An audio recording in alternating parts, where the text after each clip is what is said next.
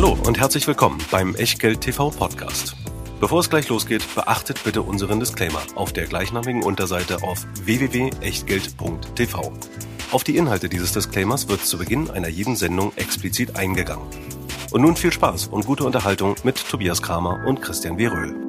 Herzlich willkommen aus Berlin, herzlich willkommen zu Echtgeld TV mit einem pickepackevollen Programm. Neben Aktie des Monats haben wir noch ein bisschen was Aktuelles mit dabei, denn der Kapitalmarkt schläft ja nicht. Und wenn wir unsere Sendung jetzt nur noch alle zwei Wochen machen und aufgrund meiner Versäumnisse bestimmte Auftritte bei Instagram und auch mit einem anderen Special, was wir noch vorhaben, noch nicht hinbekommen, dann müssen wir ein paar Sachen eben extra hier reinbringen. Wir, das sind wie immer für euch. Christian Weröhl und Tobias Kramer. So, und was zu Echtgeld natürlich auch gehört, ist wie üblich der Disclaimer. Es wäre langweilig ohne den Disclaimer, ohne meinen Hinweis, dass das, was wir hier machen, nichts anderes ist als Meinungen zu Aktien, die wir euch präsentieren. Was ihr daraus macht, ist eure Sache. Wir können hier keine Rechtsberatung, keine Anlageberatung, keine Steuerberatung machen, keine Aufforderung zum Kauf oder Verkauf von Wertpapieren und dementsprechend alles, was wir hier sagen, ohne Gewähr für Vollständigkeit, Richtigkeit oder Aktualität. Und selbstverständlich können wir auch keine Haftung dafür übernehmen, was ihr aus diesen Inhalten macht oder eben nicht macht. Auch heute wieder gibt es eine ganze Reihe von Materialien, die dann anschließend in die Echtgeld TV Lounge eingestellt werden. Und diese Materialien könnt und sollt und dürft ihr natürlich allzu gerne teilen, überall, wo es denn nur geht, auch in den sozialen Netzwerken, aber natürlich auch gerne offline. Nur bitte seid so lieb, lasst den Quellenhinweis dran. Und Dankeschön. damit steigen wir direkt ein, direkt ein in Echtgeld TV Aktuelles. Denn Christian hat das Ganze gestern, also gestern aus unserer Sicht, Donnerstag, 18.07. bereits am Mittwoch, dem 17.07. gepostet, weil eine seiner absoluten Lieblingsaktien ein neues All-Time-High erzielt hat. Ich habe ja keine Lieblingsaktien. Also Ach, wenn, komm, ich, na, wenn, ich, wenn, ich, wenn ich Lieblingsaktien hätte, wäre das eine. Aber auch die muss sich natürlich allen qualitativen und quantitativen Kriterien unterwerfen. Blibla Blupsi, glaubt mir, das ist eine Lieblingsaktie. Und wenn sie das nicht mehr erfüllen würde, dann würde sie genauso gut rausfliegen, wie andere Aktien bei mir rausfliegen. Was sich aber hier mal wirklich lohnt, ist der Blick zurück. Und deswegen sei einfach auch mal zu Beginn bevor wir über LVMH sprechen, auf die Internetseite hingewiesen, echtgeld.tv. Wenn ihr da noch mal ein bisschen mehr, was wir früher zu LVMH auch schon erzählt haben, insbesondere in unserer Jahreswechselsendung Ende 2018. Dann findet ihr unter Echtgeld TV und der Unterrubrik Wertpapiere ein Eingabemenü, wo ihr sehr einfach LVMH eingeben könnt. Dann seht ihr, dass wir die Aktie bei Echtgeld TV schon dreimal besprochen haben und heute kommt eben das vierte Mal mit dazu. Beim dritten Mal war es aber so, dass wir euch diese Aktie bei einem erwarteten KGV für 2018 vorgestellt haben von 19,4 bei einem Kurs von 250 Euro.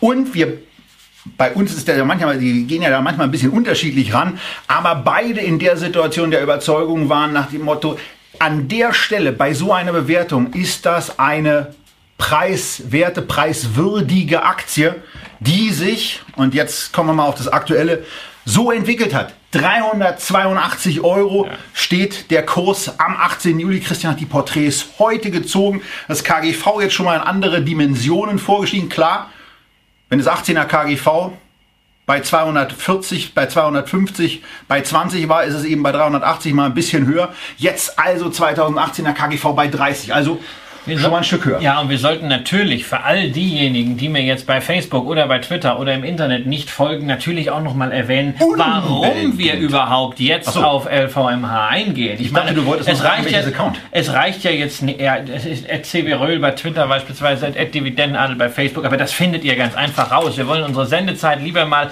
da mit dieser Sensation verbringen, ähm, denn warum reden wir über LVMH? Es ist ja nicht der Grund, ähm, dass die Aktie mal wieder ein neues Allzeithoch gemacht hat. Also da müssten wir ja fast jeden Tag inzwischen über LVMH sowie auch natürlich über einige andere Titel sprechen. Aber das Spannende ist eigentlich eher ein etwas boulevardesker Aufhänger. Ähm, Bloomberg hat einen sogenannten Billionaire Index, wo die reichsten Börsenmenschen der Welt gelistet werden seit sieben Jahren. Und immer, seit es diesen Billionaires Index gibt, war Bill Gates mindestens Zweitplatzierter, zeitweise sogar Erstplatzierter. Erstplatzierter jetzt lange mit großem Abstand Jeff Bezos auf Rang 2, aber eben seit gestern, seit Mitte Juli erstmals nicht mehr Bill Gates, sondern eben Bernard Arnault. Und das ist natürlich schon etwas Besonderes. Ansonsten ist es ja dieser Billionaires Index, ich habe es auch komplett nochmal getwittert und bei Facebook eingestellt, ein kompletter äh, Abriss der amerikanischen Silicon Valley Gurus und Milliardäre. Und dann, kommt, und dann kommt da tatsächlich so ein Grand Seigneur aus dem alten Europa plötzlich mit dazwischen auf Nummer zwei. Natürlich LVMH inzwischen auch mit großem Abstand die wertvollste Börsenfirma der Eurozone. Nummer zwei ist übrigens AB InBev, also eine Firma, der es nicht so gut geht. Die mussten gerade den Börsengang des Asiengeschäfts absagen. Aber bei LVMH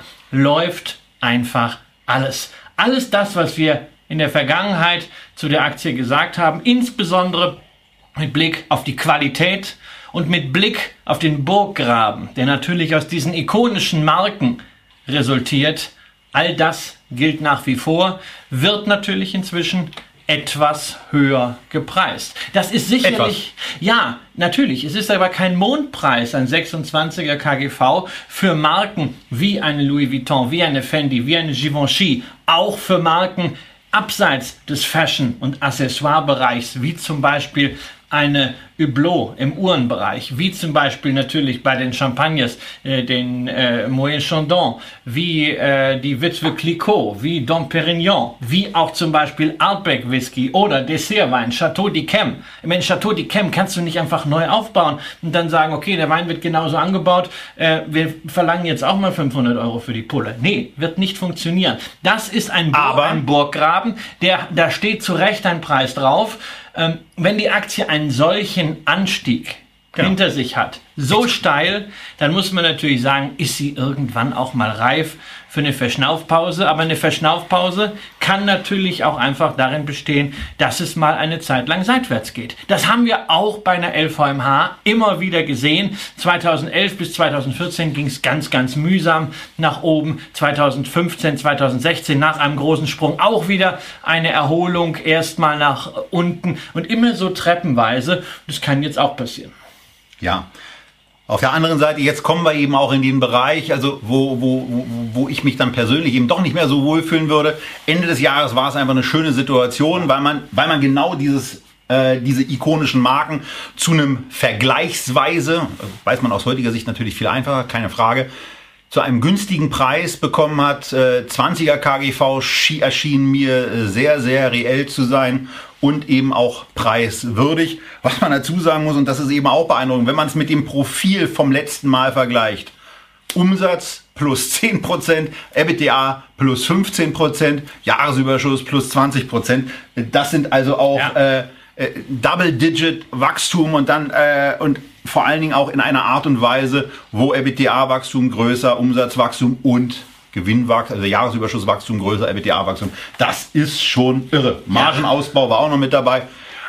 Herausragend. Das stimmt nach wie vor alles. Das heißt nicht, dass das wie an der Schnur gezogen weiter äh, nach oben gehen muss. Wie gesagt, Verschnaufpause ist dringend erforderlich. Könnte auch sein, dass die Verschnaufpause mit den Zahlen kommt. Halbjahreszahlen am äh, 24. Juli.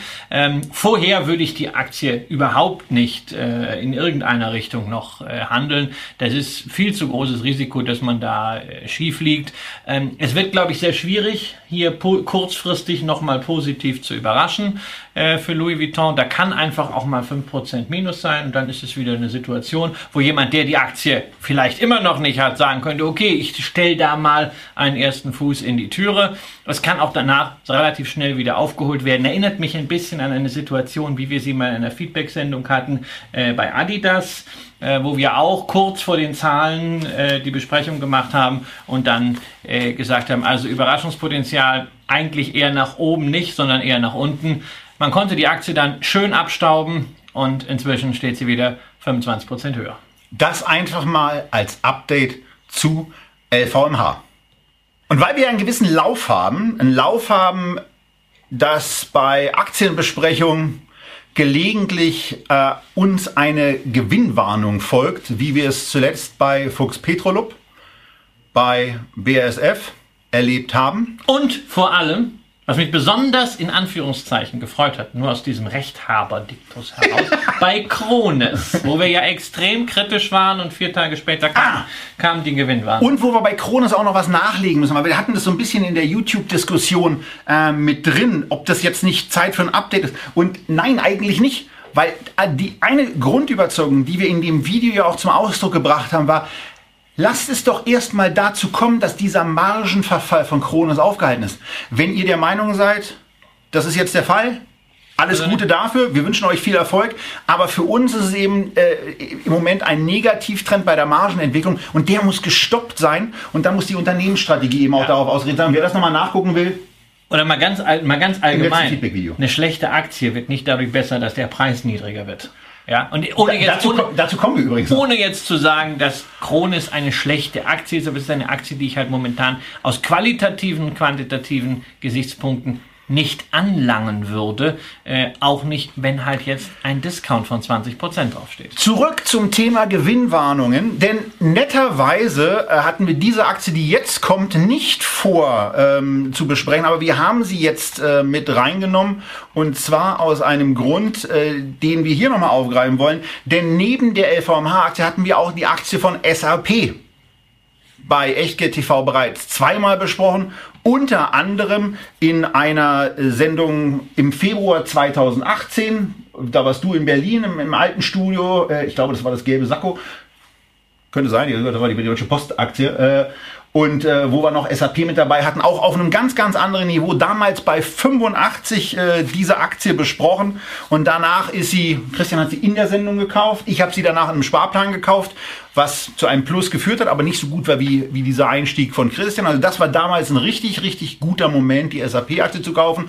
Und heute hat man wenn ich das richtig wahrgenommen habe, eine kleine Margenverfehlung gehabt ja, und einen also größeren Abstieg beim Kurs. Also SAP hat Halbjahreszahlen gemeldet, wie das momentan viele Unternehmen tun. Äh, die Zahlen waren gemessen an dem, was man halt an Bereinigungen für den Umbau vornehmen muss, waren sie in Ordnung. SAP hat mit drei Ausrufezeichen sowohl den kurz- als auch den mittelfristigen Ausblick bestätigt, was ja etwas ist, was wir momentan relativ selten sehen bei Unternehmen. War die Kapitalmarkt aber egal. Ja, aber es war halt das Thema, dass man gesagt hatte, das Ziel ist insgesamt in den nächsten fünf Jahren die Marge jedes Jahr um einen Prozentpunkt zu steigern.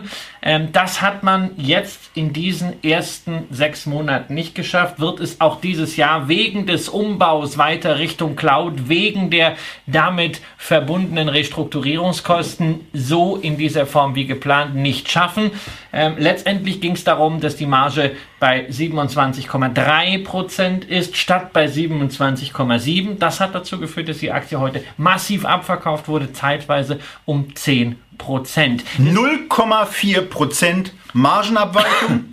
bis zu 10% Abschlag beim Kurs. Wer hier von einem Qualitätsunternehmen überzeugt ist, weiß, was er an einem solchen Tag zu tun hat, wenn er auch da den Aussagen der Margensteigerung des Vorstands vertrauend entgegenbringt. Ähm, äh, Heute ist die Aktie eben deutlich ja, man, zu haben. Man, ja, aber man darf auch nicht vergessen, die Aktie hatte halt auch einen äh, nahezu senkrechten Verlauf hinter sich in den letzten Wochen, äh, großartige Performance und dann suchen natürlich Investoren irgendwann nach Gründen, auch diese Gewinne mal mitzunehmen. Kurzfristig orientierte Investoren. Mir fällt an so einer Stelle immer der alte Spruch von Helmut Kohl an, ein, nicht? die Hunde bellen, die Karawane zieht weiter. Für mich als Langfristinvestor, gerade in einer SAP, ist es völlig irrelevant. Mal schauen, ob ich vielleicht in den nächsten Tagen ein bisschen aufstocke. Ich habe eine ganz ordentliche Position, vielleicht nehme ich noch ein bisschen was da rein. Es bleibt eine Aktie, wo alle Trends auch wieder ja. von den Qualitätskennzahlen her absolut intakt sind. Und für einen Langfristinvestor gibt es keinen Grund, die Aktie vor dem Hintergrund dieser heutigen Meldung zu veräußern. Ja, man muss jetzt noch ein bisschen vielleicht die Analystenkommentare, inwieweit sich Schätzungen dann wieder abschwächen, abwarten. Im Moment wird für 2019 noch ein KGV von 22,7 ähm, eingetragen. Aber dabei darf man nicht vergessen, das sind die Daten, die im Bloomberg-System äh, gestern eingegeben waren. Also gestern am 17.07., am 18.07. So schnell geht es dann eben doch nicht. Da brauchen die Kollegen auch ein bisschen Zeit und dann wird es eben neu. Aber ansonsten es geht eben darum, es gibt eine kleine, eine kleine Margenverfehlung. Das ansonsten äh, ausgegebene Ziel vom Vorstand wurde A bestätigt, auch vom Ausblick her und bleibt weiterhin bestehen. Und hier ist es eine Top-Aktie zu einem äh, im Vergleich, dann eben auch wenn man es nochmal zu einer LVMH sieht, die wir ja gerade besprochen haben, äh, zu einem günstigen, genau. vergleichsweise günstigen Preis. Und sowas, sowas kann auch bei einer LVMH passieren, ne? wenn da Zahlen kommen, dass man sagt, naja, also in China äh, haben aber drei Taschen sich etwas schlechter verkauft. Ne? Das ist so ein Hinweis, der reicht dann äh, für, äh, für 5% Minus. Andererseits haben wir es natürlich auch gesehen bei Burberry, da hatte man jetzt richtig Lust, die Aktie nach oben zu kaufen. Da reichte der Hinweis, dass die neuen Monogrammtaschen äh, vom äh, neu verpflichteten Chefdesigner sich gerade in China sehr gut verkaufen kaufen, dass man zweistelliges Wachstum dort erreicht in dieser Kollektion ähm, und die Aktie ist quasi auf das alte äh, All-Time-High zurückgestiegen, über 20% plus in kürzester Zeit. Also man sieht, in einem so fortgeschrittenen Markt können sehr, sehr kleine Stellschrauben an den Erwartungen schon was bewegen. Da ist sehr, sehr viel tagtäglicher Zauber drin, von dem man sich eben nicht in der Gesamtstrategie ablenken darf. Man kann es registrieren fürs Buy and Hold und Check, aber nicht immer das nutzen, alles umzuschmeißen und alles in Frage zu stellen. Das dann eben unser Part zur SAP nach der netterweise mal vor einer Besprechung äh, erfolgten Gewinnwarnung kann man ja nie so richtig Nein, es ist keine Gewinnwarnung. Es ist eine, ist einer eine partiellen Enttäuschung oder einer enttäuschend aufgenommenen Ergebnismeldung. Das ist doch schön mit Enttäuschung aufgenommen. Irgendwie sowas. So geht das doch. Wir müssen auch mal unsere Formulierung so anpassen, wie, an die, wie die Unternehmen das machen. So. Ja. XY passt Ergebnisausblick an, statt XY warnt, weil alle Prognosen pulverisiert. Hm? Naja. Ja. Prognosen pulverisiert. Ich glaube, das so. ist ein gutes Stichwort. Und, genau. Und damit sind wir im Grunde genommen da angekommen, äh, wo wir auch mal auf den, also auf, zumindest auf den teilweise ja etwas schattigen Bereich des Kapitalmarkts kommen, wo Kurse nicht immer steigen, wo Gewinne nicht immer steigen und manchmal, naja, das ist, äh, also das ist schon nicht so schön gewesen, was bei der Aktie, die wir jetzt besprechen, in den letzten Jahren passiert ist. Und wir reden da nicht über drei Jahre, wir reden da nicht über fünf Jahre, wir reden da auch nicht nur über zehn Jahre, sondern wir reden da über einen Zeitraum, der deutlich auch außerhalb des Echtgeld-TV-Profils liegt. Wir reden heute, und damit kommen wir zu dem vielleicht für euch überraschend ersten Kandidaten für die Aktie des Monats, zur Deutschen Bank. Und zwar primär eigentlich deswegen, weil es da jetzt eben einen etwas größeren Umbruch gab, eine angekündigte Verabschiedung von Teilen des Investmentbankings, der Aktienhandel äh, wird äh, dort ähm, aufgegeben. Man will wieder rentabler ist eine interessante Formulierung. Man will wieder richtig rentabel werden. Man möchte wieder 6 Milliarden Euro Operating Income erzielen. Man will eine Eigenkapitalrendite von jenseits 8% haben. Das durchgesetzt, dieses neue Programm, hat angeblich in äh, kollegialer Übereinstimmung mit dem Aufsichtsrat, was man Herrn Sewing in dem sehr, sehr langen Interview was ein sehr, sehr gutes Gespräch war mit dem Handelsblatt, nicht so richtig abnimmt. Dass ja Herr Achtleitner da äh, so eifrig und so schnell genickt hat, wie er es in dem Interview versucht glauben zu machen. Denn ähm, äh, sagen wir mal so, also wenn es äh, Korrekturbedarf aus Sicht der also aus Sicht vieler Investoren eigentlich immer noch gibt, dann ist es an der Spitze des Aufsichtsrats.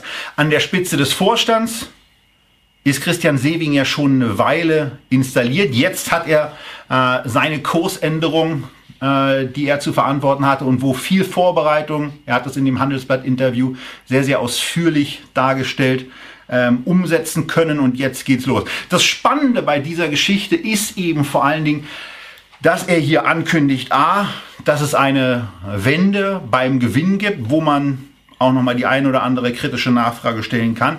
Aber vor allen Dingen ist es etwas, was wir ja immer ganz schön finden, was Christian äh, sehr gerne mit dieser regelmäßig in Echtgeld TV aufkommenden Formulierung Skin in the Game äh, verwendet und kombiniert.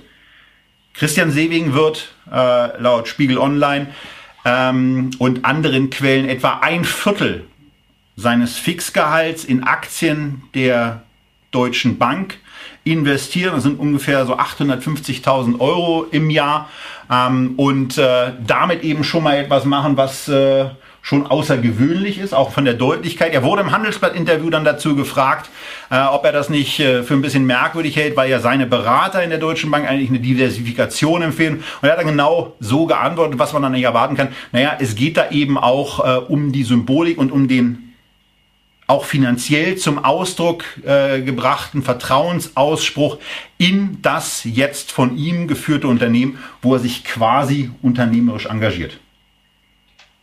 Ja, ich finde das, find das großartig, vor allen Dingen also nach intern. Großartiges Zeichen gegenüber den 99,8% Mitarbeitern, die einen guten Job machen oder zumindest diese Bank nicht ausräubern. Ausräubern wie die Herren, die ja über Jahre immer Investmentbanker genannt worden, obwohl sie mit investieren und mit Banking nichts zu tun hat. Also ich bin Investor und wenn ich was falsch mache, muss ich mit eigenem Geld dafür gerade stehen. Ein Bankier achtet sorgsam auf das Geld seiner Kunden. Was haben diese Investmentbanker gemacht? Sie sind volles Risiko gegangen, haben den gesamten Gewinn abgeschöpft und als sie den Laden vor die Wand gefahren haben, haben sie gesagt, na, ich gehe. Und wenn ich dann aber bleiben soll, dann müsst ihr mir die Kohle aber vorne und hinten reinschieben. Das ist Raubrittertum. Ja, und vor allen Dingen, viel, es ist viel zu spät gekommen. Bei Gewinnen eben auch die vorgebucht und ja, die, die, Risiken waren dann es ist, viel, es, ist, es, ist, es ist viel zu spät. Diese Bank ist von den sogenannten Investmentbankern, die nichts anderes sind als Casino-Spekulanten, systematisch zugrunde gerichtet worden. Wir haben hier eine Umverteilung gesehen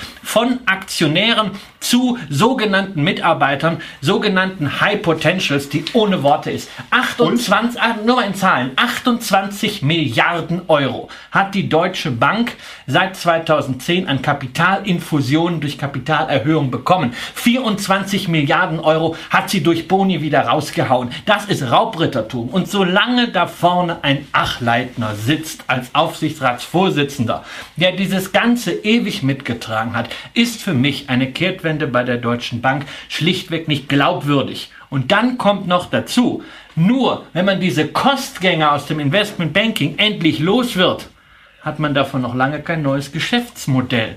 Denn wir haben ja darüber hinaus das Problem Niedrigzins und Digitalisierung. Beides nagt an dieser Bank und da muss man viel tun. Und ich kann halt mir im Interesse Deutschlands nur wünschen, dass das Ganze gelingt, auch im Interesse der Mitarbeiter, die an der Front super Job machen. Die Postbank beispielsweise begegnet mir häufig im Rahmen von Beratungsmandaten als guter Mittelstandsfinanzierer, als fairer Partner. Ähm, und die Postbank scheint mit diesem Geschäft auch Geld zu verdienen, sonst würde man es nicht ausbauen. Aber da wirklich ein nachhaltiges Konzept, das eine Bank dieser Größe wirklich trägt, daraus zu machen, da wünsche ich viel Erfolg. Für mich ist das ein Prozess, bei dem ich die Daumen drücke, aber bei dem ich nicht auch nur mit einem einzigen Cent Exposure dabei sein möchte.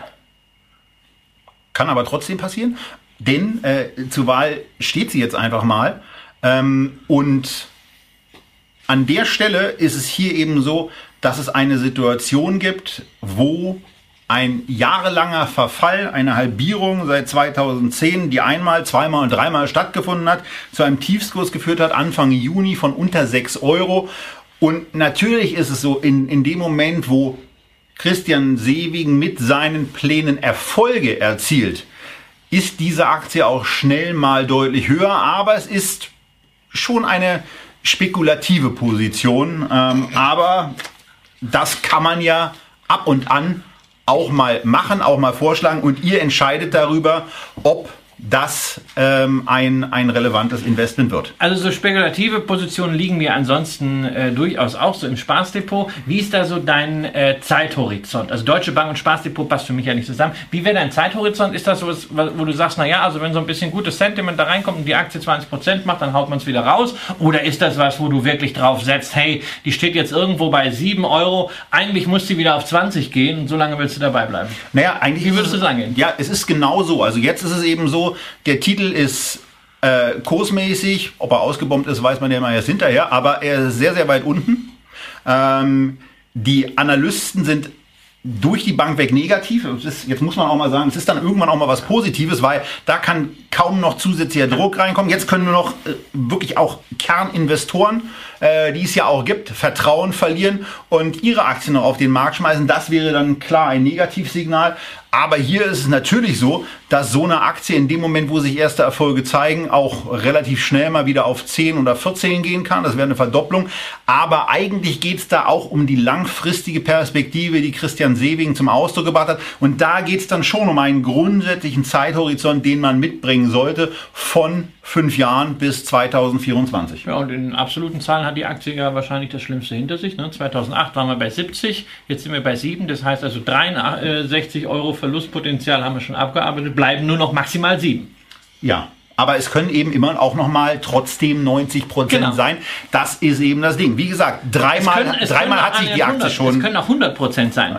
ne? Also nein, also eine, äh, das ist natürlich auch das Szenario. Eine deutsche Bank kann, wie jede andere Aktie auch, auf Null fallen. Das würde jetzt nicht heißen, dass eine deutsche Bankaktie auf Null fällt, dass man unbedingt äh, ähm, sein, sein Geld verliert, wenn man dort Einlagen hat. Davon gehe ich absolut nicht aus. Aber äh, vielleicht wäre es ja mal denkbar, dass der Staat in einer nächsten Finanzkrise etwas aggressiver rangeht und sich für Rettung auch wirklich mal ja. Assets nimmt und sich nicht wie bei der Commerzbank abspeist. Denn das ist genau der Punkt. Denn was viele ja immer als Verstaatlichung bei der Commerzbank kritisiert haben, das war eigentlich ein extrem höfliches Auftreten des Staates, was wir beide überhaupt nicht verstanden eine, haben, eine dass, man sich, dass man sich so zurückhaltend verhält. Ähm, also äh, wer, wer, da, wer da von Verstaatlichung redet, ja. der muss man einfach auch mal sagen, der hat in unseren Augen keine Ahnung. Äh, das, ist, das, war, das war ein Witz, mit welcher Beteiligung der Staat in dieser Situation als Kapital zur Verfügungsteller mit der Beteiligungsquote rausgegangen ist. Das geht gar nicht. Da sind wir nicht. Deswegen Deutsche Bank Vorschlag Nummer eins bei der Aktie des Monatswahl nachher. Und jetzt kommen wir zu einem Unternehmen, Mann, oh Mann, oh Mann, oh Mann. Das sieht richtig klasse aus. Und sehen ist eigentlich das richtige ja, erste Wort. Sehen ist das richtige Wort. Also ich tue mich ja immer so ein bisschen schwer ähm, mit Nominierungen für die Aktie des Monats, weil wir haben ja immer auch die Frage am Ende, warum jetzt? Und warum jetzt ist für jemand, dessen Grundeinstellung Timing is a Bitch ist, eine extrem schwierige Frage. Ähm, weshalb ich ja ansonsten in meinem Portfolio einfach immer gerne irgendetwas aufstocke, wo ich gerade ein bisschen wenig habe oder auch gerne mal Ereignisse aus dem Alltag zum Anlass nehme. Ja, und in der Tat, ein solches Ereignis äh, hatte ich letzte Woche mal wieder eine Aufstockung vorzunehmen. Äh, und zwar äh, war ich beim Optiker, denn äh, diese Brille sieht zwar nach wie vor sehr schön aus und ich habe sie seit äh, sieben Jahren. Allerdings ist das Problem, dass meine Augen schon wieder schlechter geworden sind. Ich habe erst letztes Jahr neue Gläser bekommen, aber das Lesen fällt mir doch reichlich schwer. Und dann war ich beim Optiker, nachdem ich vorher beim Augenarzt war, habe das auch nochmal nachmessen lassen. Naja, es sind wieder irgendwie ein Dreiviertel Dioptrie, die ich schlechter lesen kann. Das heißt, ich brauche jetzt wieder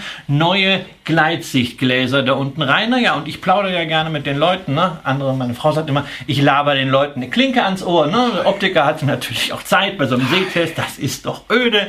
Ja, und dann habe ich mal mit ihm gesprochen, wie denn generell, ich bin ja noch relativ jung, 43 Lesebrille, wie das denn so ist. Da sagt er, naja, also eigentlich, ähm, so jung sind sie auch nicht mehr. Ich sag schon so, sagt er, wir verorten, wir sehen, verkaufen hier Lesebrillen an 30-Jährige und das Smartphone wird dafür sorgen, dass das immer mehr ist. Der Umgang mit diesen Mattscheiben, es ist halt was anderes, ob man drei Stunden am Tag wie früher irgendwo in drei Meter Entfernung einen Fernseher hat oder ob man irgendwie vier bis fünf Stunden am Tag relativ eng vor irgendwelchen Mattscheiben kleine Buchstaben sieht. Und das wirkt sich auf die Augen auf. Ganz klarer Trend immer mehr junge Menschen Komm, brauchen eine Brille. Und da denke ich natürlich, hey, wenn wir einen Trend haben, als Unternehmen kann ich gar nicht so viel sagen, ne? wenn wir einen Trend haben, dann muss ich doch irgendwie investieren können. Optik, ganz klar, zwei Aktien habe ich im Portfolio, eine schon sehr, sehr lange. Vielmann, quasi die Grundausstattung, habe ich gedacht, nee, also bei Vielmann aufstocken, inzwischen Ausschüttungsquote deutlich zu hoch, 90 Prozent. Außerdem, naja, der Umbruch ging dann plötzlich doch ein bisschen holter die Polter, nachdem er lange aufgeschoben war, vom 80-jährigen Papa auf den 29-jährigen Sohn. Christian. Also rein in die zweite Aktie, Danke. Dividendenadel, Eurozone und sogar einer der ganz wenigen reinrassigen Dividendenaristokraten aus der Eurozone. Essilor Luxottica. So, und, und da muss ich jetzt mal unterbrechen. Da war so ein Moment da, wo ich dachte so, was denn das? Ähm, hab mir dann äh, auf, auf Guru Focus mal diese, diese Umsatzlinie angeguckt und habe einfach festgestellt, von 2004 bis 2019, jedes Jahr, keine Lücken, Umsatzsteigerung. 12% pro Jahr klingt relativ harmlos, aber 12% pro Jahr ist eben dann in der Entwicklung eine Umsatzentwicklung von 2,2 auf die hier stehenden, im Profil stehenden 10,8 Milliarden Euro. Irre beeindruckendes Profil, was Alle- die da abgeliefert haben. Allerdings, dieses Profil, wenn ihr es vor euch habt, können wir eigentlich gleich in die Tonne kloppen. Denn es zeigt die alte Essilor, einen der weltweit führenden Anbieter von Linsen, von Gläsern. Der eine oder andere von euch hat vielleicht auch schon eine Gleitsichtbrille und hat ebenfalls diese Varilux-Gläser, durch die er 16, 18 Stunden am Tag durchschaut. Das ist das Mega-Selling-Produkt, aber sie haben sich vor einem Jahr gedacht, na, wir brauchen eine längere Wertschöpfungskette. Es wäre doch ganz praktisch, wenn wir auch an den Brillengestellen verdienen und wenn wir noch mehr Handelskapazitäten hätten. Und sie haben sich mit einem anderen Unternehmen ebenfalls pure Qualität zusammengetan. Äh, übrigens pure Qualität aus einem Land, in dem es nicht viele Qualitätsaktien gibt. Ähm, eine der längsten Dividendenhistorien Italiens ging damit zu Ende. Essilor hat Luxottica übernommen. Luxottica kennt man auch nicht, aber die Brands vielleicht aus dem täglichen Leben. Ray-Ban gehört dazu, Oakley gehört dazu und auf der Handelsseite zum Beispiel Sunglass hat insgesamt weltweit 9000 Stores. Kennt man eigentlich von jedem Flughafen nahezu. Oder wenn man durch die USA fährt, jedes zweite Outlet hat da irgendwas, wo man, wo man das kaufen kann. Also Es ist eine neue Company hier entstanden. es ist- 16 es ist Milliarden, total beeindruckend. Also das 16 ist- Milliarden Umsatz. Ne? Das äh, ist inzwischen sind es 30 Prozent vom Weltmarkt. das sind ein paar Brillen und ein paar Gläser. Ja, und das ist vor allen Dingen eine immense Sales Power, die eventuell noch größer werden könnte, denn just am heutigen Tage kam die Nachricht, nachdem die Fusion Essilor Luxottica abgeschlossen ist, auch rechtlich soweit alles durch ist, nicht nur von den Kartellbehörden, sondern auch vom Squeeze-Out in Italien. Das ist also wirklich jetzt ein Unternehmen. Heute kam die Nachricht, man ist in Verhandlungen, Grand Vision zu übernehmen. Ähm, auch der Name wenig bekannt, aber die Marken kennt man, zum Beispiel Apollo Optik. Das heißt, das kann also wirklich ganz, ganz harte Konkurrenz werden für Vielmann. Also, was Und heute, heute das vielleicht noch zu ergänzen, auch heute kann ja sein, dass dieses Video von irgendwelchen Leuten auch mal ganz alleine betrachtet wird, wo es nur um Essilor Luxottica geht. Heute ist der 18.07., da ist es bekannt gegeben worden. Genau. Und was haben wir unter dem Strich? Wir haben erstens einen Wachstumsmarkt mit einer sehr, sehr nachhaltigen Perspektive, nämlich es ist halt wirklich demografische Wahrheit. Menschen werden älter und Menschen gucken immer schlechter. Zweitens, wir haben hier den erklärten Marktführer, der noch lange, lange nicht satt ist, sondern sich sehr intelligent entlang der kompletten Wertschöpfungskette in der Optik positioniert. Und drittens haben wir ein Unternehmen, was eben eine sehr, sehr lange Tradition hat im Shareholder Value Denken. Wir haben, wie gesagt, 25 Dividendenanhebungen in Folge. Wir haben einen Payout, der unter 50 Prozent liegt. Das heißt, feinster Dividendenadel. Wir haben nicht das Riesenwachstum von 20, 25 Prozent wie bei einem Hightech-Unternehmen, aber wir haben hier ein sehr stetiges, defensives Investment mit einer anfänglichen Dividendenrendite von knapp 2 Prozent. Wer meine Ausarbeitung zum Dividendenadel Eurozone schon die letzten Jahre verfolgt hat, hat das Unternehmen sowieso auf dem Radar, vielleicht schon im Depot. Ich habe es auch. Ich habe das Gespräch beim Optiker zum Anlass genommen, dort noch einmal aufzustocken und vielleicht wollt ihr ja, dass wir es auch ins Aktie des Monats Depot packen, dann müsstet ihr am Ende für Essilor Luxottica abstimmen. Genau, und also was auf jeden Fall auffällt, ist, dass es eben ein, ein sehr, sehr beeindruckendes Unternehmen ist mit einer Mörderhistorie und auch dem Nachweis, dass die ihr Geschäft einfach verstehen. Also 15 Jahre Umsatzsteigerung kommen nicht von ungefähr. Ähm, auch beim, beim Operativen sehr, sehr gut. Da gab es mal, äh, aber dann eher auf der Nettoebene, also nach der steuerlichen Geschichte. Und das kann ja auch mal immer mit irgendwelchen Veränderungen bei Abschreibungszwängen oder sonstigen Dingen zusammenhängen. Da gab es mal so zwei, drei Verwirrungen, aber ansonsten ein wirklich herausragendes und brillantes Unternehmen.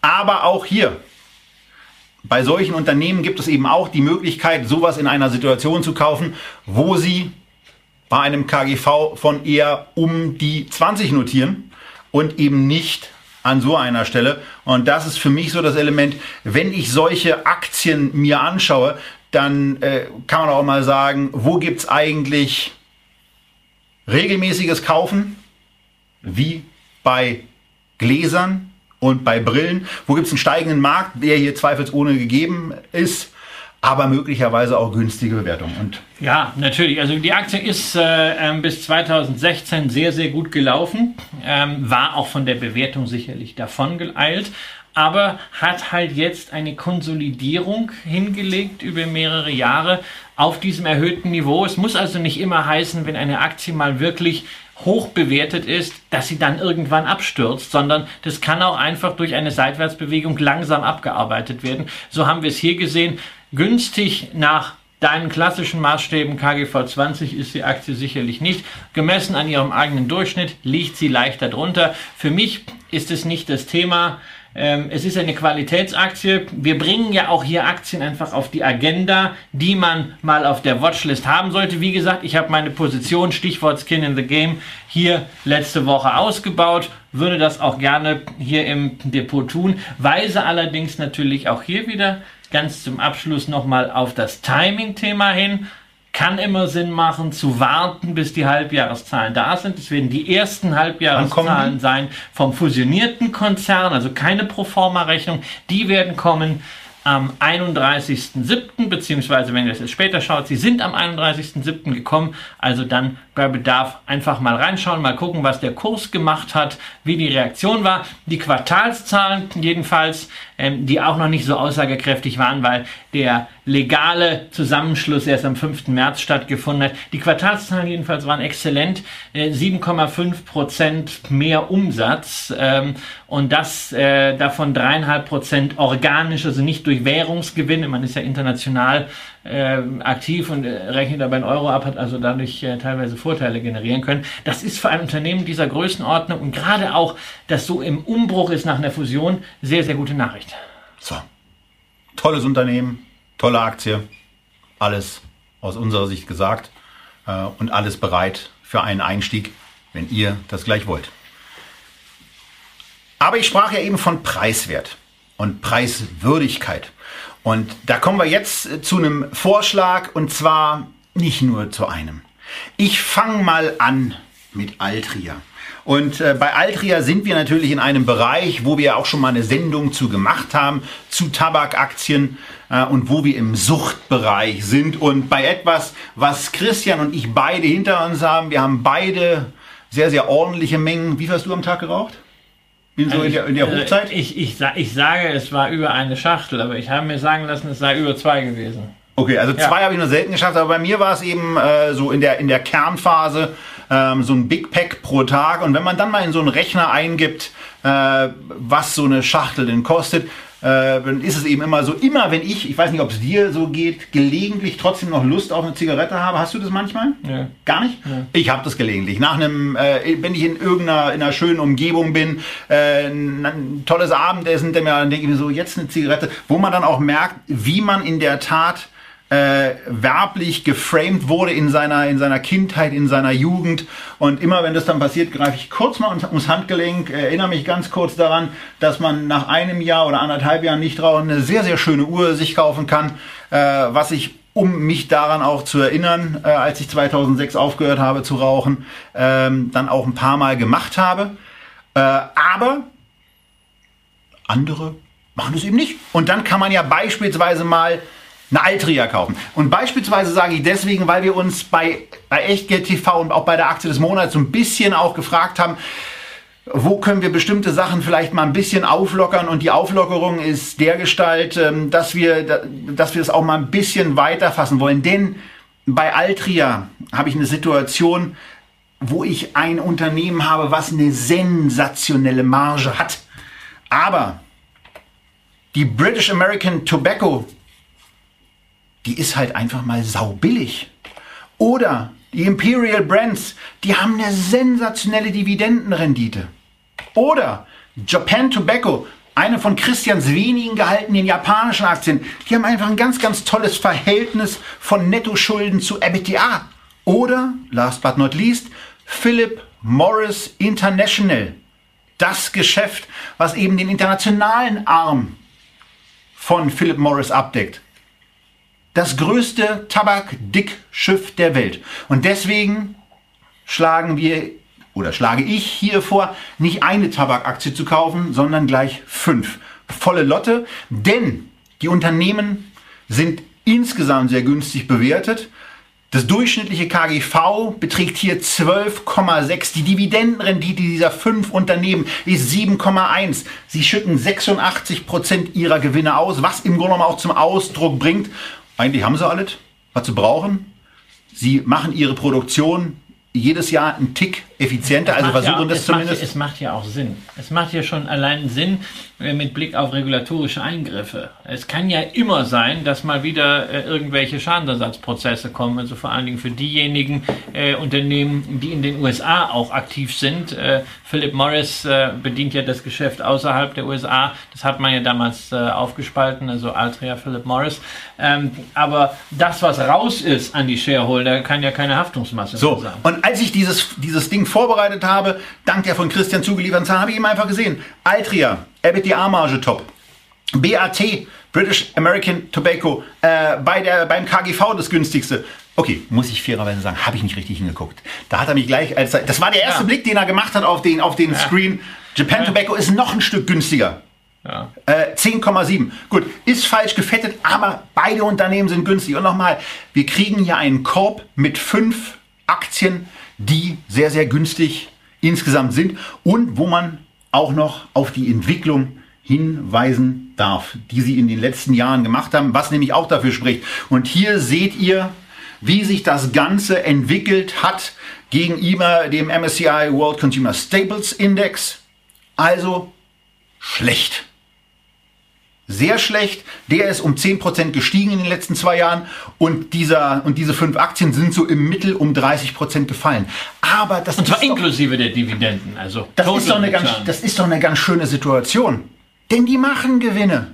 Und die werden eben nicht mit einer 15, mit einer 20 oder einer 25 im KGV bewertet, sondern sind bei 12 und die schütten ordentlich aus. Aber ganz ehrlich, ich habe keine Ahnung, welche dieser fünf Aktien in den nächsten fünf oder zehn Jahren am besten laufen wird. Und alle, die euch erzählen, dass sie es wissen, die wissen, wenn sie ehrlich wären, auch nicht, welche die beste ist. Das ist, das ist wunderschön für mich. Das ist, weißt du, das ist, gibt, das ist auch in unserer Sendung, die ja jetzt schon fast so Traditionscharakter bekommt, dass es da noch Momente gibt, in denen sich so mir das Herz öffnet, ja. Wenn du also einfach mal mit so einer klassischen Röhl-Argumentation kommst, ja, ich habe keine Ahnung. Das sage ich ja ganz oft und deshalb mache ich dann ja auch immer irgendwas Breites, deshalb laufe ich ja eher mit der Schrotflinte durch den Qualitätsaktienwald, während du ja sonst immer der Sniper bist und ich, ich freue mich so. Mein, mein Herz hüpft richtig und dann auch noch dividendenstarke Werte, das sollten wir ja auch erwähnen. Hm, allesamt äh, äh, Unternehmen, die über dem Dividendenadel Track sind. Teilweise, also wenn man Altria vor dem Spin-off bereinigt, ist Altria sogar ein Dividendenaristokrat. Äh, BAT und Imperial Brands sind nicht weit davon entfernt. Philip Morris hat noch keine allzu lange Geschichte und bei äh, Japan Tobacco haben wir eben neun Anhebungen in Folge und 15 Jahre Dividende nicht gesenkt. Allesamt seit über 20 Jahren Dividende gezahlt. Ähm, das ist eine wirkliche Dividendenmaschine bei schrumpfendem Geschäft, muss man natürlich sagen in den letzten Jahren stärker geschrumpft, als man erwartet hatte. Deswegen hat man das auch nicht mehr durch Preiserhöhungen kompensieren können. Ergo sind die Aktien eben entsprechend unter Druck geraten in den letzten zwei Jahren. aber nach wie vor wird da richtig Cashflow generiert und an dem partizipiert man als Anleger. Und so viel gibt es ja auch nicht zu investieren. Man hat einiges gemacht im Bereich der ähm, Vap Vaporisatoren, der, der neuen Verdampfer, der E-Zigaretten. Aber das Geld, was da einfach reinkommt, ne, sieht man ja auch einfach aus 29 Milliarden Dollar Umsatz 12 Milliarden Dollar EBIT zu machen bei also, Philip Morris. Äh, das muss raus, das muss in die Aktie. Hier wird richtig immer noch Tabak durchgezogen und zwar weltweit und weil wir es eben hier nicht äh, gibt so viel. Und ähm, bei Tabak war es einfach so, dass ich, dass ich da auch gesagt habe nach dem Motto, das wollte ich schon immer mal machen. Ich habe mir, mir jetzt eine Weile angeguckt und habe mich dann eben beim, beim, beim Blick am letzten Wochenende, äh, wo ich wieder gesehen habe, Mann, die sind jetzt aber wirklich äh, auch mal auch mal lumpi gelaufen, die Dinger. Einfach gefragt, warum denn nicht jetzt? Ich krieg einen Korb mit einem durchschnittlichen KGV 12,6, 7,1% Dividendenrendite, ich wiederhole es nochmal, 86% durchschnittliche Ausschüttung, eine EBITDA-Marge im Durchschnitt ja. von 38%, Rock'n'Roll. Und deswegen äh, ist es hier auch so, äh, dass ich bei der Position äh, nicht, nicht 1000 Euro auf äh, fünf Werte verteile, sondern da wird jeder Wert, wenn ihr das wählt, äh, von mir, äh, dann von Christian unterstelle ich einfach mal auch, ähm, mit 1000 Euro gekauft. Ähm, ich dachte, Aber vorher, natürlich, ich, dachte, ich dachte vorher ganz, ganz logisch, dass irgendwie geht es über den Sparplan. Und meinte Christian, hast du es nachgeguckt? Hatte ich nicht gemacht. Und von daher, das ist eine schöne Position, die kann man mal haben. Tabakaktien, fünf Werte, ist, ne, Zack. Ist natürlich, ist natürlich wieder blöd. Ich müsste ja jetzt eigentlich so im, im Rahmen der, der, der Spannung in der Sendung müsste ich jetzt voll, dagegen, gar nicht. voll dagegen Kann ich aber nicht, weil das ist, das ist eine, das ist also sowohl von der Herangehensweise als auch von dem Markt ist es eine Sache, die ich genauso mache. Ich habe persönlich drei von diesen Aktien seit langer Zeit im Basket. Ähm, die, die Altria, die Philip Morris und die Japan Tobacco, die beiden Briten habe ich nicht, aber ähm, ich freue mich natürlich, wenn ich die alle nochmal jetzt en bloc kaufen darf, weil ich muss das zu Hause mal verargumentieren und meine Frau möchte möchte es eigentlich nicht, dass wir so äh, äh, in, in unseren Depots äh, äh, ähm, Tabakaktien haben genauso wenig Rüstungsaktien, aber ich verkaufe die jetzt nicht raus. Aber äh, wenn ich jetzt sagen kann, ja, ich muss jetzt aber was davon kaufen, weil das haben die Echtgeldzuschauer. Also und ratet mal, mich nicht und ratet mal, wer sich das dann mit einem vorwurfsvollen Blick an einem der nächsten Sonntage beim Tatort oder beim Käsekuchen anhören darf, wenn Christina sagt, Tobias, da bin ich jetzt persönlich schon ein bisschen enttäuscht, dass ausgerechnet du Tabakaktien vorschlägst. Aber äh, da sage ich eben auch, äh, der, ich, der ich ja ganz gerne mal die Ethik ein bisschen höher halte als Christian in meinen persönlichen Augen äh, beim Investieren. Ähm, äh, das ist äh, eine Geschichte, wo ich sage, ich, find's, äh, ich finde es zumindest nicht, nicht unethisch, ähm, auf und das sage ich in dem, in dem, mit dem Tonfall, dass ich selber lange genug gemacht habe, auf die fortgesetzte Dusseligkeit der Menschen zu setzen, diesen Schwachsinn zu machen. Denn es ist äh, kein, ohne Zweifel, es ist kein gutes Produkt. Ähm, es ist kein Produkt, was den, was den Menschen gut tut. Aber wenn es danach geht, dann dürfte ich ganz, ganz viele Unternehmen nicht halten. Und weil wir beim letzten Mal auch nach der MTU war es, glaube ich, so eine, so eine kleine Diskussion auch in der, in der, in der Nachfolge hatten, äh, ob, ob das denn ein Rüstungsunternehmen ist. Da gibt's Abstimmungsgeschichten. Ist, bei, bei mir war es eben damals so, Lockheed war für mich kein Kauf. Mit einer MTU hätte ich überhaupt kein Problem gehabt, weil die ganz, ganz viel im äh, im, im, normalen Flugbereich tätig sind und im Zweifelsfall ist mir dann auch relativ wichtig, dass diese komischen Militärflugzeuge uns nicht auf den Kopf fallen. Also ich, ähm, hab, ich, ich hätte zum Beispiel ein ethisches Problem mit der Deutschen Bank. Aber dazu kommen wir ja gleich bei der Abstimmung. Ich will noch eine, eine Grafik zeigen, die wir ja auch noch vorbereitet hatten, die aber auch so ein bisschen die Probleme zum Ausdruck bringt, denn es ist keineswegs so, dass die alle jetzt über einen längeren Zeitraum, wir haben hier mal einen 10-Jahres-Zeitraum äh, uns angeschaut, äh, Rock'n'Roll gelaufen sind. Also da sieht man schon, dass beispielsweise Imperial Brands äh, sich nur in Anführungsstrichen verdoppelt hat in den letzten 10 Jahren, während der äh, Consumer Staples Index sich äh, verdreifacht hat. Man sieht eine herausragende Entwicklung von Altria und da kommen wir wieder zurück auf das Thema. Weil wir nicht wissen und auch nicht qualifiziert einzuschätzen, uns trauen, welche der fünf Aktien in den nächsten zwei, fünf oder zehn Jahren die beste sein wird, machen wir es uns einfach. Wir kaufen einfach alle. Und äh, das ist der Antrag äh, von mir für diese Sendung. Und ihr entscheidet also, ob ihr dem Herrn Sewing einen Vertrauensvorschuss gibt und wir die Deutsche Bank Aktie kaufen. Wobei Christian gerade gesagt hat, er hat ein ethisches Problem damit und dann wird er vielleicht einfach auf äh, dann wird er vielleicht mal abweichen. Ich habe es ja auch schon mal gemacht. Stimmt, ich als, einen gut. Als, Ja. Du hast einen gut. Als zweite Aktie haben wir die Essilor Luxottica. Ein zweifelsfrei sensationelles Unternehmen mit einem tollen Track Record, wo wir, was die Preiswürdigkeit anbelangt, ein bisschen unterschiedlicher Meinung sind.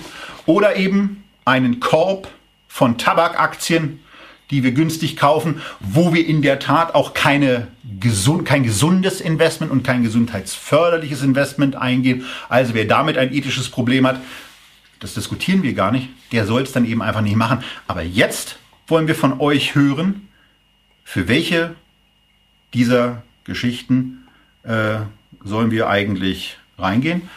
Wir stimmen jetzt ab. Und ihr stimmt jetzt ab. Derweil kommt die Frage, mal gibt es keinen Tabak-ETF? Nee, Tabak-ETF gibt es nicht, äh, traut sich irgendwie äh, natürlich auch keiner ran. Wäre allerdings auch ein echtes Problem. Mit äh, fünf Aktien kannst du keinen ETF bestücken, ist regulatorisch nicht machbar. Man bräuchte mehr, gut, müsste man ein paar kleinere dazu nehmen, wobei so viele gibt es nicht mehr. Es gab ja immense Konzentration in der Branche. Dann war die Frage äh, von Robert, gibt es da kein Zertifikat? Ich weiß, es gab mal ein Zertifikat. Ich habe auch vor zwei Jahren noch darüber geschrieben. Äh, ähm, auf den Amex Tobacco Index, äh, früher mal von der ABN AMRO Bank schon 2001 begeben wurde. Ähm, das Zertifikat hatte bloß einen großen Nachteil, die Dividenden waren nicht drin. Ich würde auch ganz gerne was dazu sagen, weil also ich habe ja ein äh, äh, beruflich bedingt sehr, sehr entspanntes und pro-gewandtes äh, Verhältnis zu Zertifikaten und für Zertifikaten. Ich würde hier aber ausdrücklich nicht auf ein Zertifikat setzen. Und zwar einfach deswegen, weil es hier um ein richtig langfristiges Investment geht. Diese Aktien, die will ich eigentlich gar nicht in irgendeiner Form wieder loswerden, sondern die möchte ich behalten. Und Zertifikate, da bin ich immer auch darauf angewiesen, dass der Emittent, und bei Indexzertifikaten gab es da in den letzten Jahren einiges an Kündigungen, dass der Emittent durchhält. Dann habe ich ein merkwürdiges Indexkonzept. Hier habe ich mir vorher diese fünf Unternehmen, die wir ja auch verschiedentlich schon in den Sendungen besprochen haben, angeguckt, äh, habe ganz kurz mit Christian äh, darüber, darüber gesprochen. Von ihm kam in der Tat sofort, auch diese äh, vier Ja. davon kamen sofort zurück. Also da war sofort Ja, klar, nee, nach dem Motto, da brauchen wir nicht über auf irgendein Vehikel zu setzen, was ja auch immer mit Kosten verbunden ist. Ja. Und ihr wisst, dass wir normalerweise sagen, Kosten, die sind in Ordnung, haben wir gar kein großes Problem mit. Aber äh, hier geht es um ein Investment, was liegen bleiben soll und da nehme ich die Aktie selber. Und es gibt ja auch Broker, bei denen man Aktien zu einem ganz günstigen Festpreis erwerben kann, sodass man die Nebenkosten von fünf Aktien, ja, die spielen eigentlich keine So, Rolle es ist mehr. sehr knapp. Also die, die noch nicht abgestimmt haben, es sind nur noch wenige Prozent. Haut noch eure Stimme rein. Da kommt es jetzt ein bisschen darauf an, dass wir das, äh, dass wir das möglicherweise noch drehen. Das wird wirklich knapp und äh, also das kann ich vorausnehmen, weil das lässt sich mathematisch nicht mehr ändern. Ich werde kein ethisches Problem bekommen. So sieht's aus. Und Das heißt wir also, sind, jede Stimme für die Deutsche Bank ist eine verlorene Stimme. ich habe es jetzt abgebrochen, weil wir sind über 85 Prozent. Ja. 86 Prozent von euch haben teilgenommen und der, die Mehrheit davon hat sich für Tabakaktien entschieden. Und ähm, wir sind manchmal natürlich kompetitiv unterwegs, aber hier gibt's Ja. kein, äh, hier gibt's zwei Gewinner. Ihr habt eine Lux Essilor Luxottica vorgestellt bekommen. sensationelles Unternehmen. Äh, und ihr habt äh, Tabakaktien vorgestellt bekommen, wo Christian ja auch schon gesagt hat, er kann jetzt gar nicht so richtig dagegen argumentieren. Muss er ja auch nicht. Muss er nicht. Weil Nein. wir haben ja auch mal. Muss ja nicht Kampf um des Kampfes willen, nicht? Genau, das Aber können ich, wir uns ich, dann aufheben, wenn wir mal wieder über Lockheed reden. was ich, was ich interessant finde, Wir könnten natürlich mal in Deutsche- das Depot die reingucken Deutsche von dir. Bank, die Deutsche Bank hat 12 Prozent und ist auch noch in Rot dargestellt. Da muss ich wieder an die SPD denken. Ähm.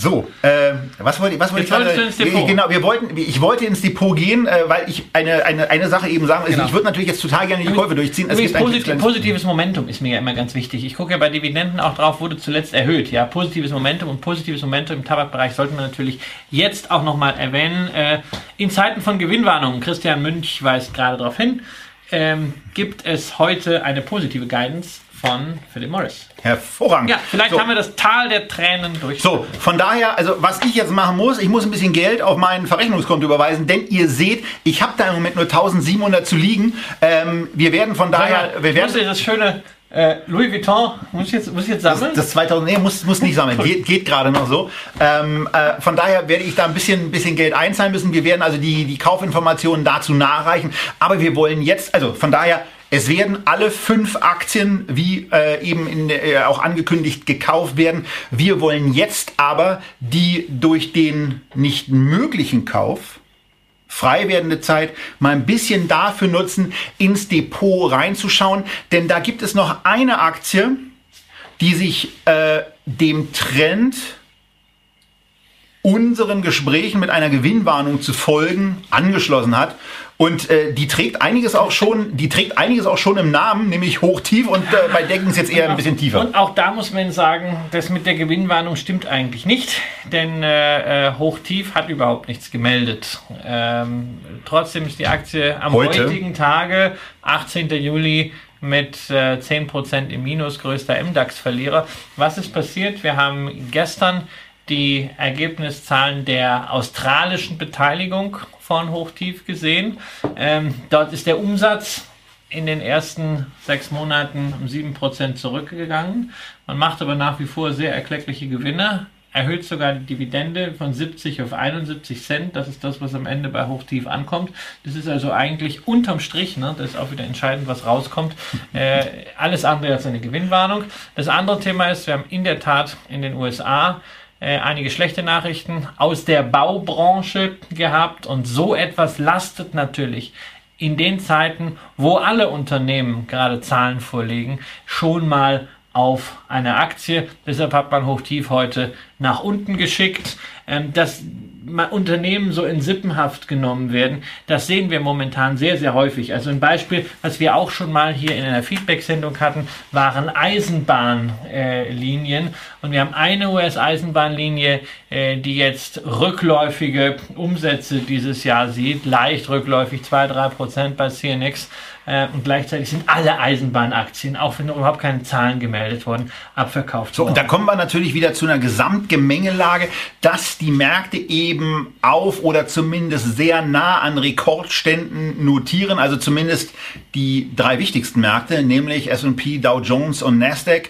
Ähm, der DAX hat sich ja ähm, etwas zurückgehalten, was das Erreichen und Ansteuern neuer Höchststände anbelangt.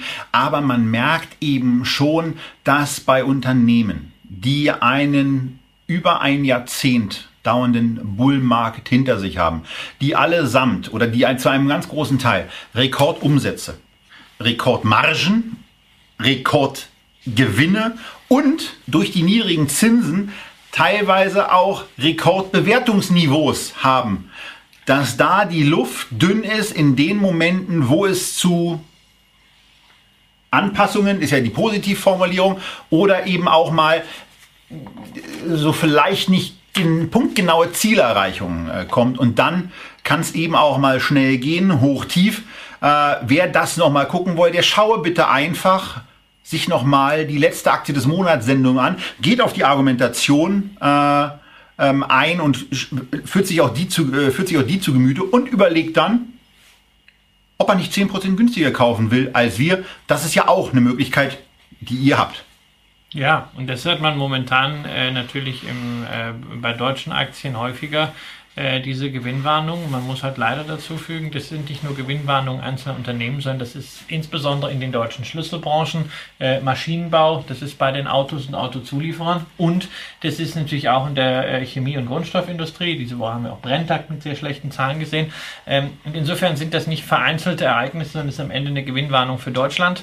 Äh, die man durchaus auch dahingehend interpretieren kann, äh, dass dieser Wirtschaftsboom, von dem wir sehr lange sehr gut gelebt haben, auch als Gesellschaft, äh, sich jetzt dem Ende nähert, beziehungsweise schon zu Ende ist, mit allen Konsequenzen, die das für das vermeintliche Jobwunder und äh, für schwarze und rote Nullen Und es könnte zu dem überraschenden äh, Resultat führen, dass Herr Scholz doch mal recht hat, als er sich zu der für einen Finanzminister tendenziell eher ungünstigen Bemerkung, die fetten Jahre sind vorbei, hat hinreißen lassen ähm, aber äh, auch damit kann man mal richtig liegen.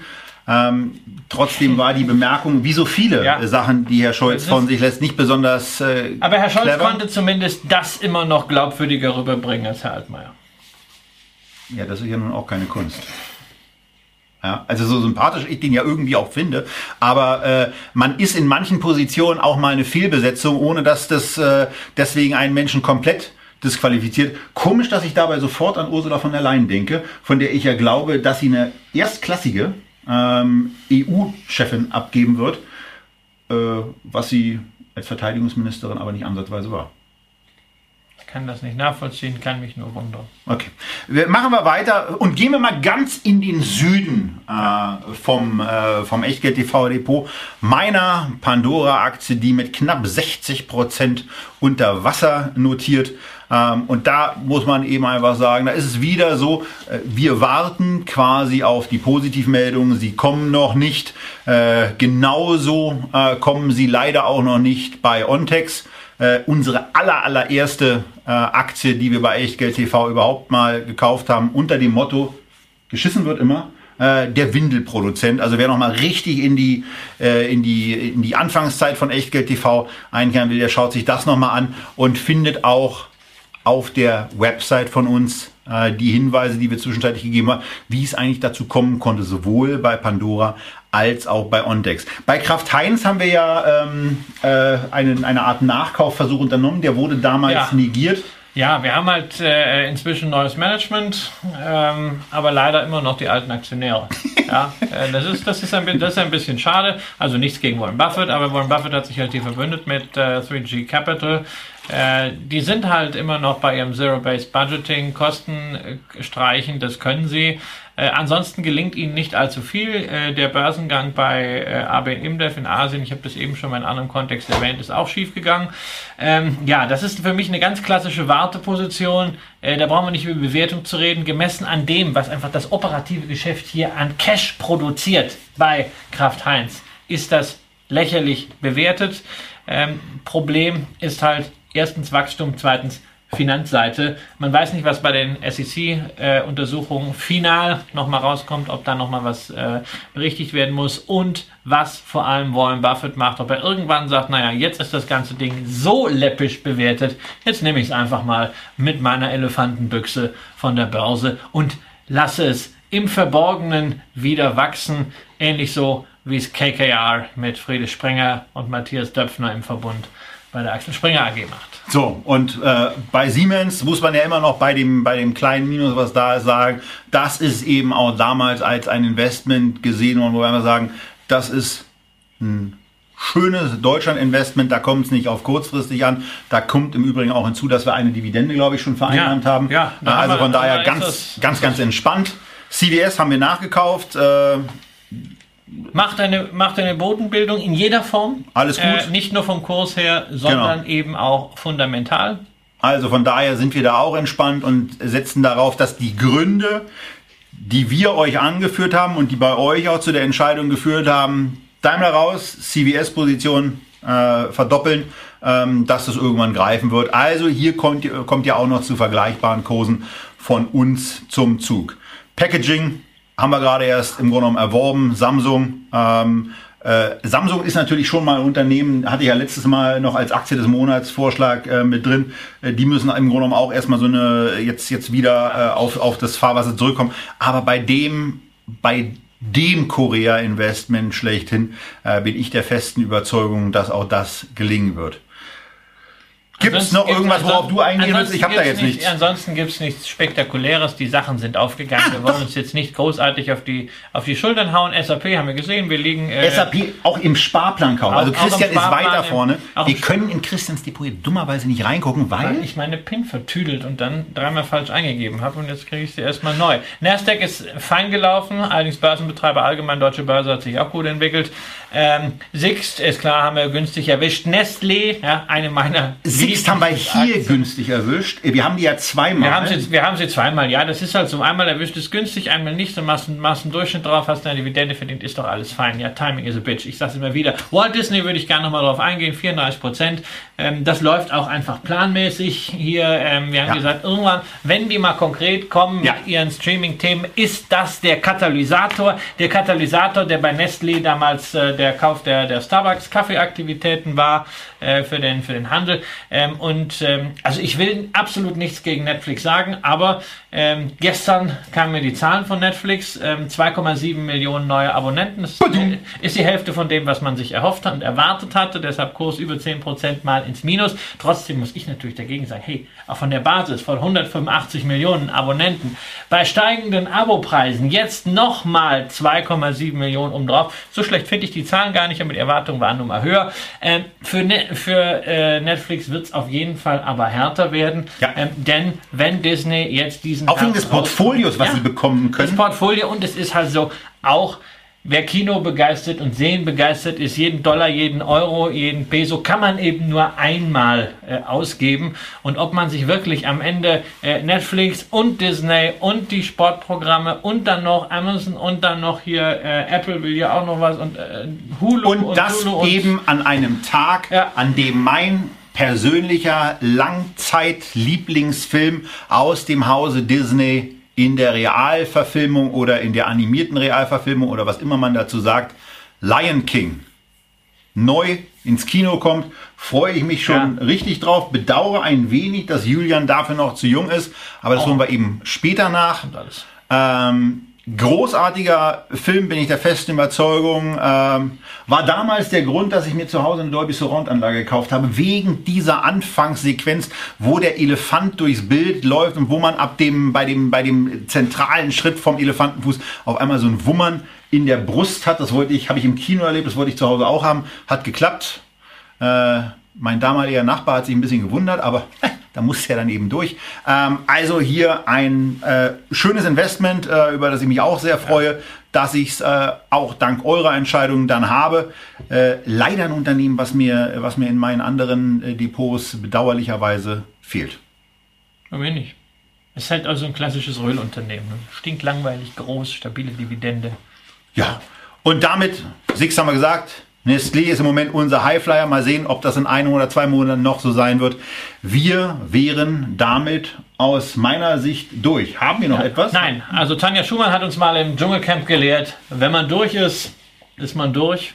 In diesem Sinne, vielen Dank für eure Zeit. Herzliche Grüße aus Berlin und bis bald bei Echtgeld TV. Tschüss.